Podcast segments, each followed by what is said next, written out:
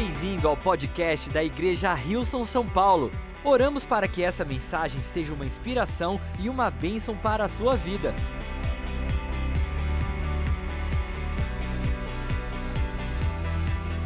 O título da mensagem de hoje é Uma Vida Segura. Eu creio que Deus tem uma vida segura nele para cada um de nós. Nós vivemos em tempos de incerteza, a verdade é que a humanidade, assim que ela tomou um rumo pelo, pela sua própria vontade, a insegurança é uma realidade de todos nós.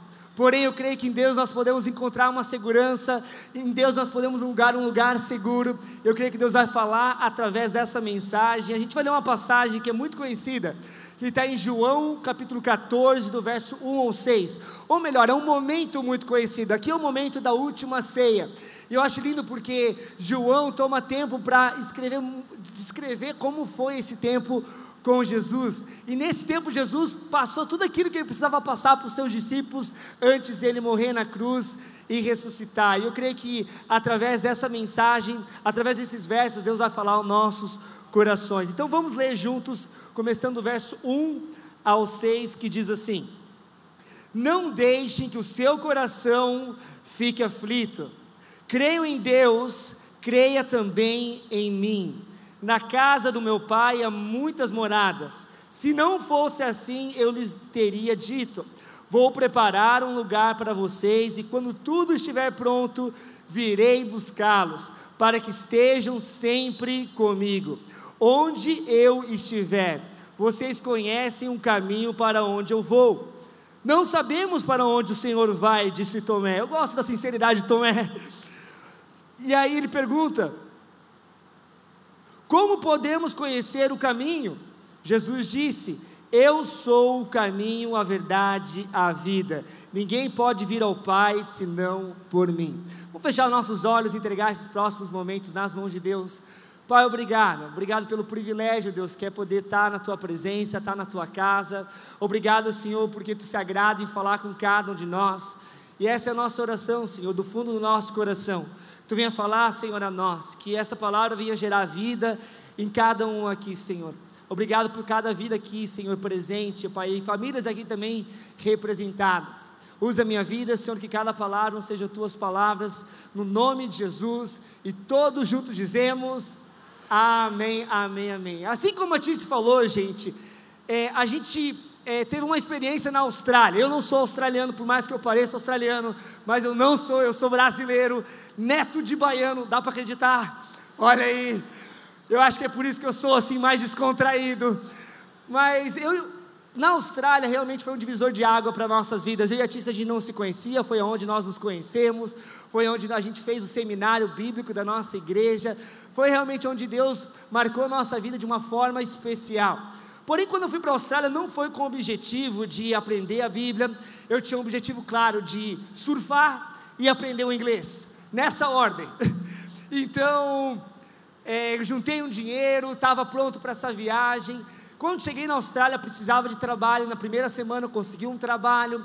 E nesse período, nesses primeiros meses, Deus foi me resgatando de muitas coisas. Deus colocou pessoas na minha vida lá na Austrália que me levaram à igreja. Foi aonde eu tive uma revelação da graça e da bondade de Deus para a minha vida.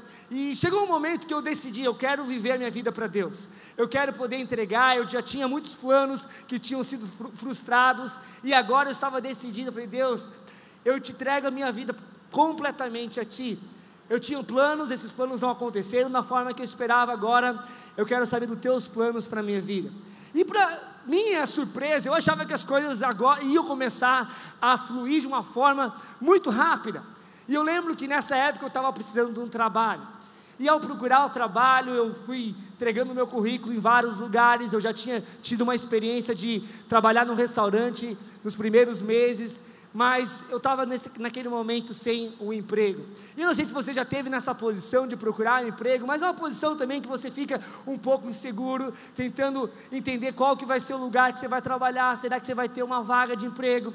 E perto da minha casa estava tendo uma tinha uma pizzaria que estava buscando alguém para ajudar a fazer pizza. Falei, eu sei cozinhar, eu acho que pizza não é uma coisa tão difícil assim de fazer. E fui lá e entreguei meu currículo, fui chamado, gente, eu estava muito empolgado, você não imagina. Eu pensei, vou levar pizza para casa quando terminar o meu expediente. E naquele momento que eu entrei naquele local, eu fui deparado uma pizzaria gourmet. Eu achava que eu sabia os sabores né, mais básicos, a marguerita, a calabresa, mas tinham nomes ali que eu não tinha conhecimento de pizzas. E para mim ajuda ainda, porque alguns já sabem disso, mas eu tenho dislexia. Desde novo, eu tenho, fui diagnosticado com dislexia. Para quem não sabe o que é dislexia, se trata um pouco de você ter dificuldade de se concentrar, dificuldade talvez de leitura.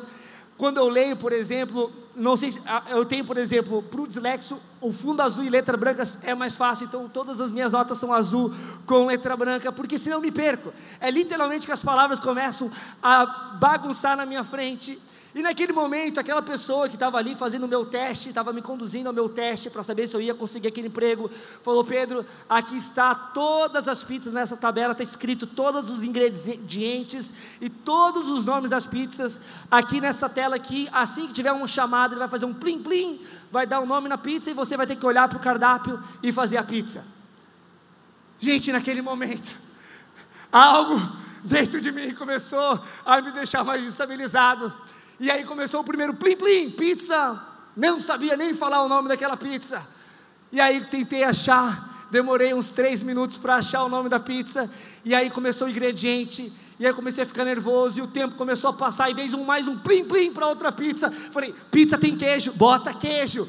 Aí joguei o molho de tomate em cima. Falei, meu Deus, eu comecei a fazer uma bagunça com aquela pizza. Com certeza ela não era mais gourmet. O rapaz, ele rapidamente identificou que eu não tinha habilidades suficientes para trabalhar naquele local. E ele falou: Muito obrigado pela sua disposição e sua disponibilidade, você está liberado. Você imagina a minha tristeza. Eu saí de lá mais inseguro ainda, achando que não servia para nada, que não era suficiente para aquele trabalho, até mesmo para aquilo que Deus tinha diante de mim, me questionando: Deus, e agora?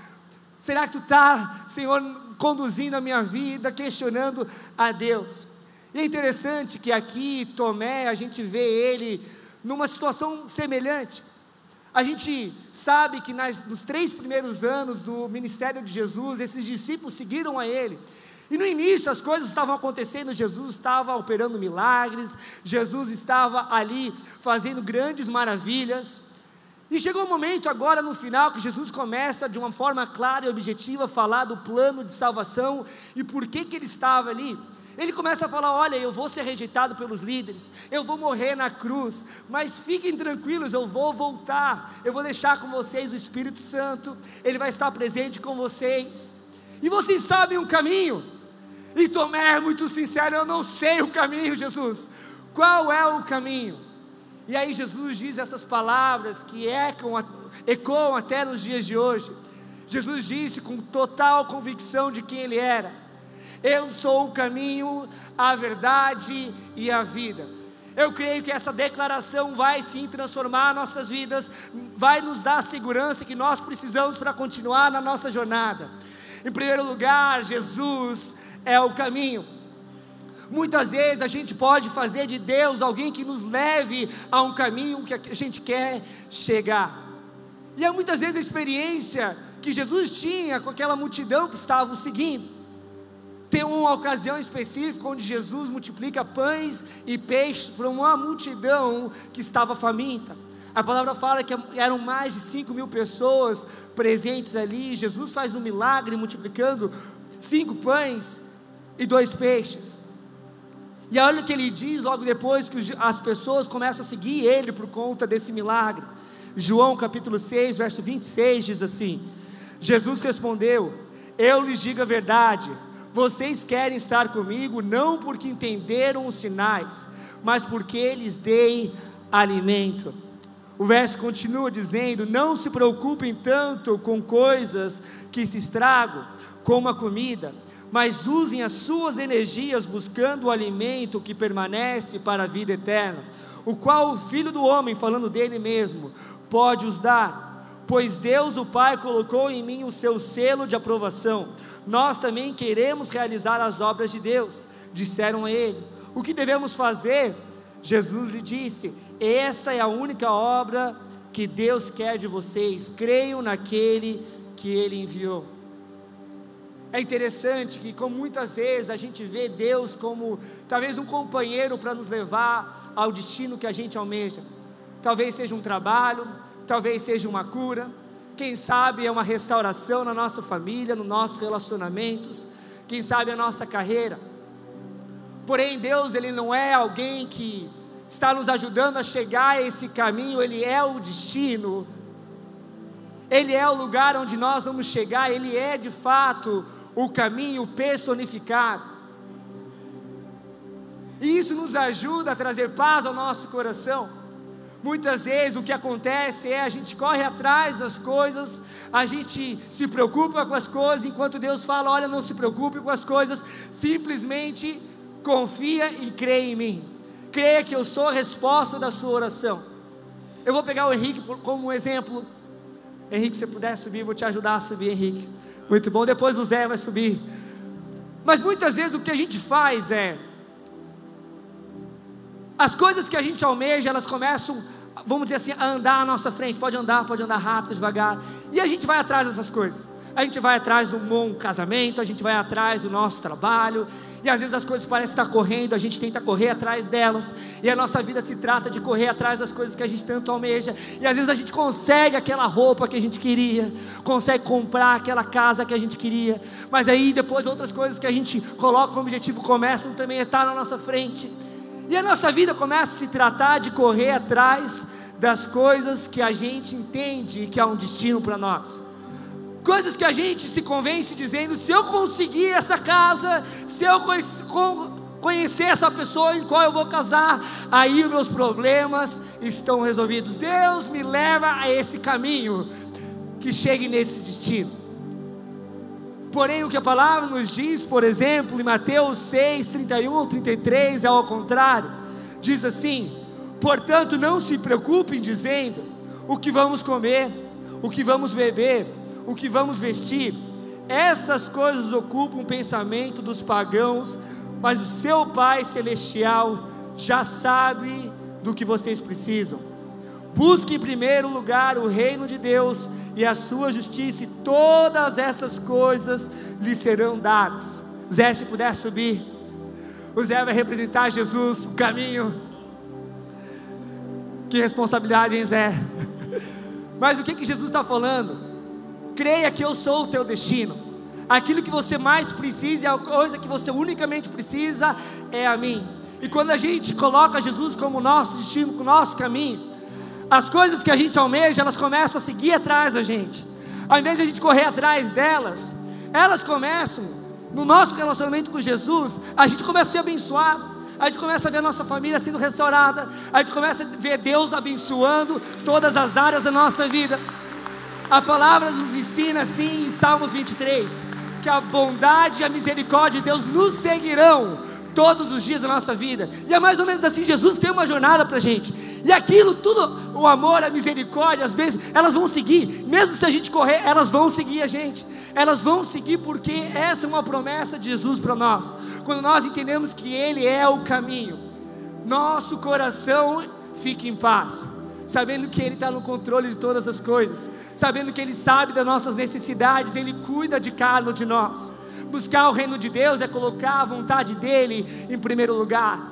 Buscar a justiça de Deus, a justiça de Deus tem nome, a justiça de Deus é Jesus. Jesus foi a justiça de Deus para a humanidade em pecado. Nós temos que entender que Ele é o nosso caminho. A gente pode aplaudir a Jesus. Obrigado, Henrique Zé.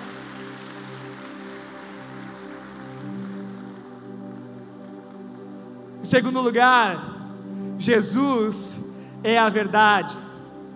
Sabe, todos nós, seres humanos, nós estamos em busca da verdade. Diariamente a gente tenta, é bombardeado de notícias, de situações, a gente tenta entender o que, que é verdade, o que, que talvez não é verdade, o que, que são informações que a gente pode tomar como verdadeiras, o que elas não são. Porém, nós temos uma necessidade de ter uma verdade. De ter algo que a gente possa colocar como âncora nas nossas vidas. Todos nós, aqueles que creem em Deus e aqueles que não creem, têm essa necessidade de encontrar algo que se torna uma verdade. A Jesus aqui faz essa afirmação: Eu sou a verdade. Jesus é a verdade personificada em carne e osso diante de nós. Romanos capítulo 1, 25 diz assim: falando das pessoas que colocaram confiança nela em outras coisas e não na verdade que é Deus. Trocaram a verdade sobre Deus pela mentira. Deste modo adoraram e serviram coisas que Deus criou em lugar do Criador. Deixa eu tentar expandir, explicar, nos explicar melhor esses versos. O que aconteceu, o que acontece na humanidade é que a gente encontra com coisas que são verdadeiras. Por exemplo, a criação ela é verdadeira. Nós acordamos, nós vemos a criação, nós vemos o sol nascendo, nós vemos o sol se pondo. A criação de fato ela é verdadeira. Porém ela não é em si só a verdade. A verdade é Jesus e a criação são coisas verdadeiras. Por exemplo, se a gente pensar com relação ao nosso trabalho, é uma verdade, você precisa trabalhar, você tem um ganha-pão, é algo verdadeiro, você entrega a sua vida, você está atrás daquilo. Porém, o seu trabalho não é a verdade, a verdade é Jesus. Quem sabe você hoje está aqui, você é pai ou mãe de crianças, de filhos. O seu dia a dia se trata de cuidar das crianças, levar para a escola, além do seu trabalho, quem sabe. E aquilo ali é verdadeiro aquele relacionamento ele é verdadeiro. Porém, aquilo ali não é a verdade. A verdade é Jesus. Sabe o que acontece? Muitas vezes a gente coloca como algo como verdade aquilo que não é de fato a verdade, a gente se desaponta quando essas coisas se vão. Porque tudo que é verdadeiro, tudo que talvez é criação e é criado, é passageiro. A nossa vida aqui é passageira o nosso tempo com nossos filhos, por mais que a gente ame eles, talvez hoje eu e minha esposa estamos nessa época onde o dia a dia se trata dos filhos, de levar no médico, de fazer as coisas, 100%, vai chegar um momento que tanto o meu filho Noah quanto a Chloe, eles vão viver aquilo que Deus tem para a vida deles. E se aquilo para mim era a verdade absoluta, estivesse no lugar de Deus, eu vou ficar sem chão. Ou quem sabe quando você não consegue aquilo que você almeja no momento que você almeja, ou quem sabe aquilo que você colocou tanta sua confiança, sabe, o ministério, a nossa vida, a nossa dedicação a Deus pode se colocar no lugar da verdade. A gente vive para construir a igreja, fazer o ministério em qual Deus nos colocou diante de nós. Porém, esse ministério ele não é a verdade. Ele pode ser sim algo verdadeiro para nós, algo que a gente entrega a nossa vida, porém não é a verdade. Jesus é a verdade. Sabe, Deus quer que a gente coloque no lugar certo aquilo que é a verdade. Porque nós podemos até ter desejos que são verdadeiros, genuínos a nós, porém, eles são desejos. Talvez hoje você tenha um desejo que é verdadeiro, olha, eu quero muito isso. E é impressionante que com a jornada da vida a gente tem coisas que a gente não almeja, que a gente almejava antes, elas não acontecem. Depois de um tempo você fala: que bom que isso não aconteceu. Sabe por que essas coisas elas podem mudar? Mas a palavra fala que Jesus ele nunca muda. Jesus é o mesmo ontem, hoje e para sempre. Romanos capítulo 1, do verso 19 ao 20 diz assim: Sabem a verdade a respeito de Deus, pois ele tornou evidente por meio de tudo que ele fez desde a criação do mundo. Podem perceber claramente os seus atributos invisíveis seu poder eterno e a sua natureza divina.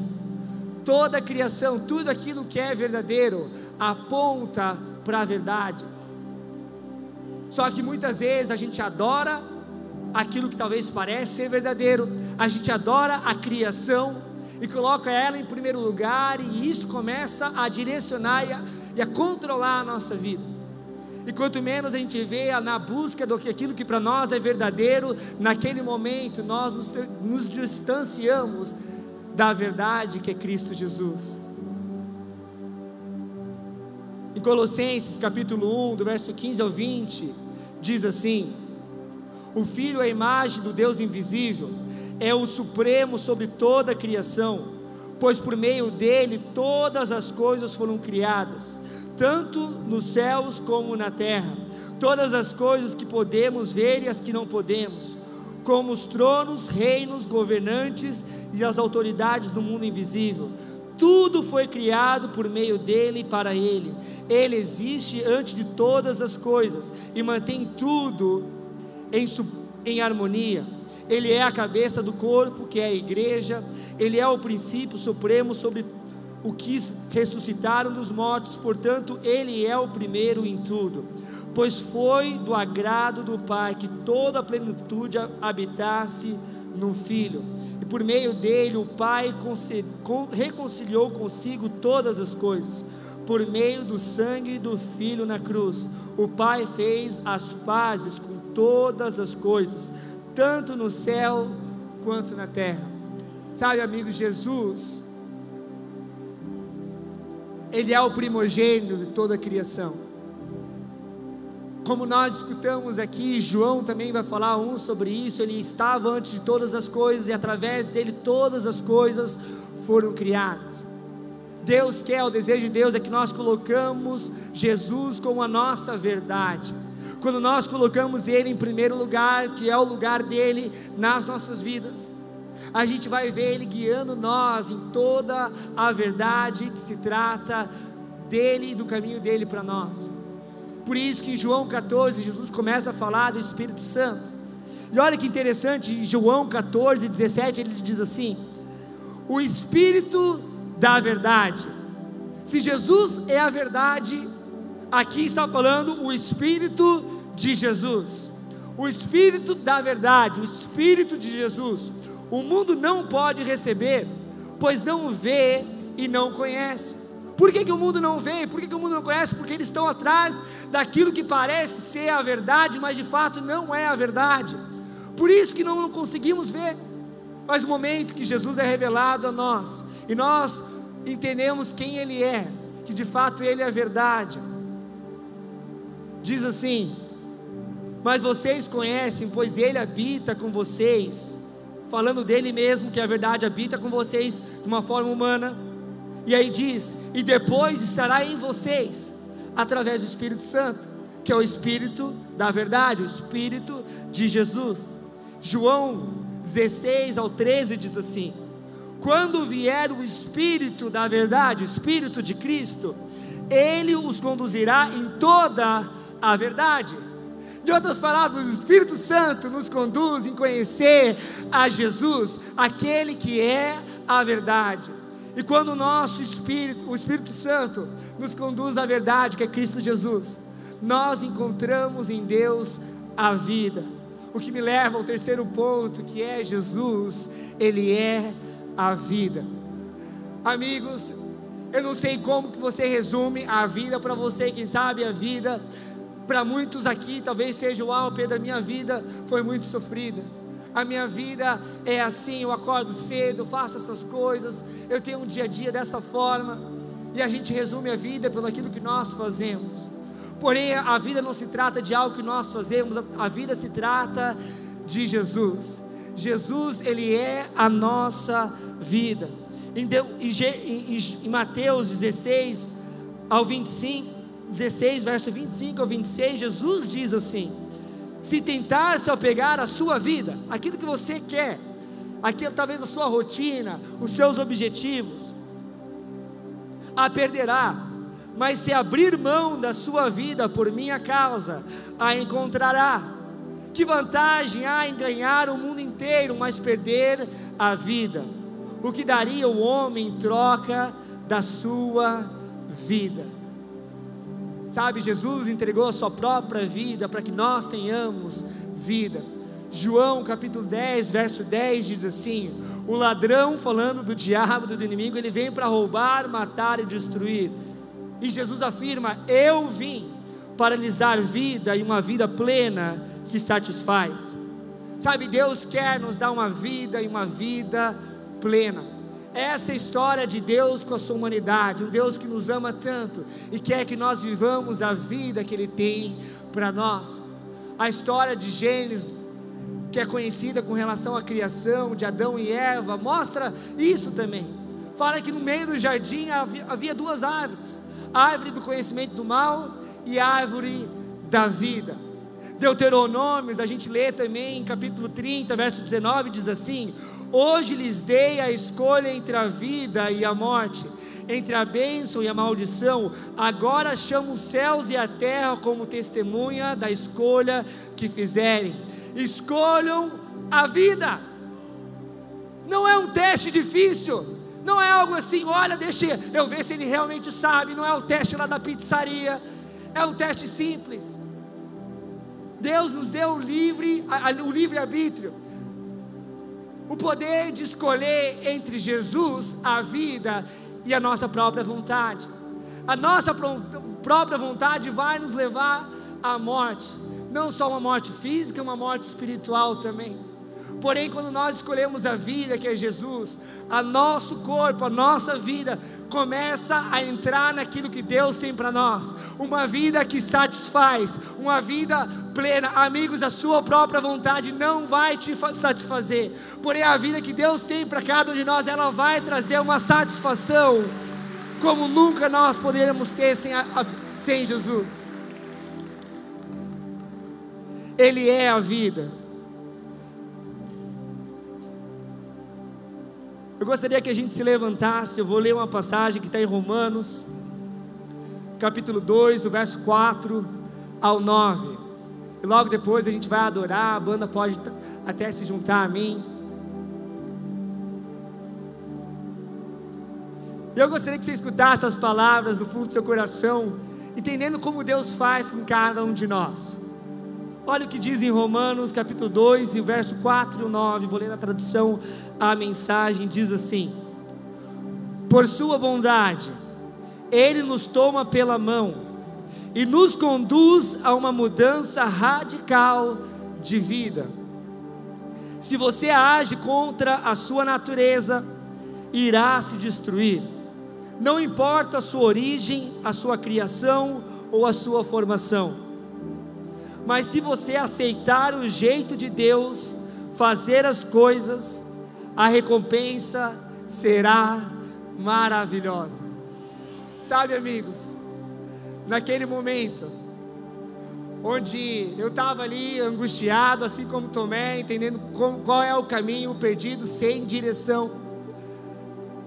Eu tomei uma decisão, falei: sabe de uma coisa? Eu vou ligar para minha casa. Na frente daquela loja tinha um telefone público. Eu sei que para alguns aqui você não sabe o que, que se trata, mas é um telefone que você ligava. Eu liguei para minha família. E ali eu falei com a minha mãe. E foi um momento de desabafo, mãe. Eu estou aqui no outro lado do mundo. Eu acho que as coisas não estão indo bem para mim aquilo que eu estava esperando que ia acontecer, o trabalho que eu achei que eu ia conseguir, ele não veio da forma que eu esperava, não consegui nem ler as coisas que estavam naquele cardápio. E eu lembro da minha mãe me falando sobre Jesus, falando: Pedro, coloca a sua vida nas mãos de Cristo, Ele sabe daquilo que está à tua frente, Ele é a vida que você almeja, Ele tem algo especial para a sua vida, Pedro, não desista. Assim como Jesus falou, creia em Deus e creia também em mim, Jesus falando. Somente isso. Creia que eu sou a sua vida. Creia que eu tenho a sua vida na palma das minhas mãos. Creia que eu estou no controle dessa situação. Creia que eu estou no seu futuro. Creia que em mim você tem uma vida segura. Amigos, nenhum trabalho, nenhuma condição pode trazer a segurança que Deus pode nos dar ao nosso coração. Ele é a nossa paz. Eu gostaria do meu iPad que eu vou ler um verso que eu acabei de lembrar. Jesus em João 14, no verso, no capítulo que nós lemos, ele termina dizendo assim: talvez a gente pode colocar aqui, acho que é 14, 12. Eles digam a verdade não, é um antes. Vamos lá, vamos lá.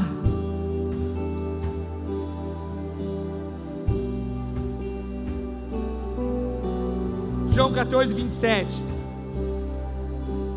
eu lhes deixo um presente. Escuta isso de Deus para a sua vida hoje. Eu lhes deixo um presente, a minha plena paz. Essa paz que eu lhes dou é um presente que o mundo não pode dar. Portanto, não se aflijam nem tenham medo. Amigo, talvez as notícias podem trazer medo, podem trazer segurança, mas saiba que o nosso Deus, ele tem um presente e a sua própria paz. É a sua própria presença. A palavra fala que Jesus, ele é o príncipe da paz. O momento que nós entregamos a nossa vida a Cristo, o momento que nós confiamos e cremos que ele é o caminho, que ele é a verdade e que ele é a vida, a nossa vida começa a fazer sentido. E a gente começa a entrar em tudo aquilo que ele tem para nós. Nós vamos começar a declarar essa canção. Eu gostaria que você tomasse o seu tempo. Eu não sei se a gente começa do início, quem sabe Dá para começar do início? Dá. Vamos ter, a gente tem tempo para isso. Vamos ter o nosso tempo de adoração e de entrega a Jesus. Esse é o seu momento com Jesus. Vamos lá. Obrigado por ouvir o podcast da Igreja Rilson São Paulo. Esperamos que você tenha sido desafiado e inspirado. Se gostaria de visitar nossas reuniões aos domingos, você pode encontrar mais informações no site rilson.com/são paulo.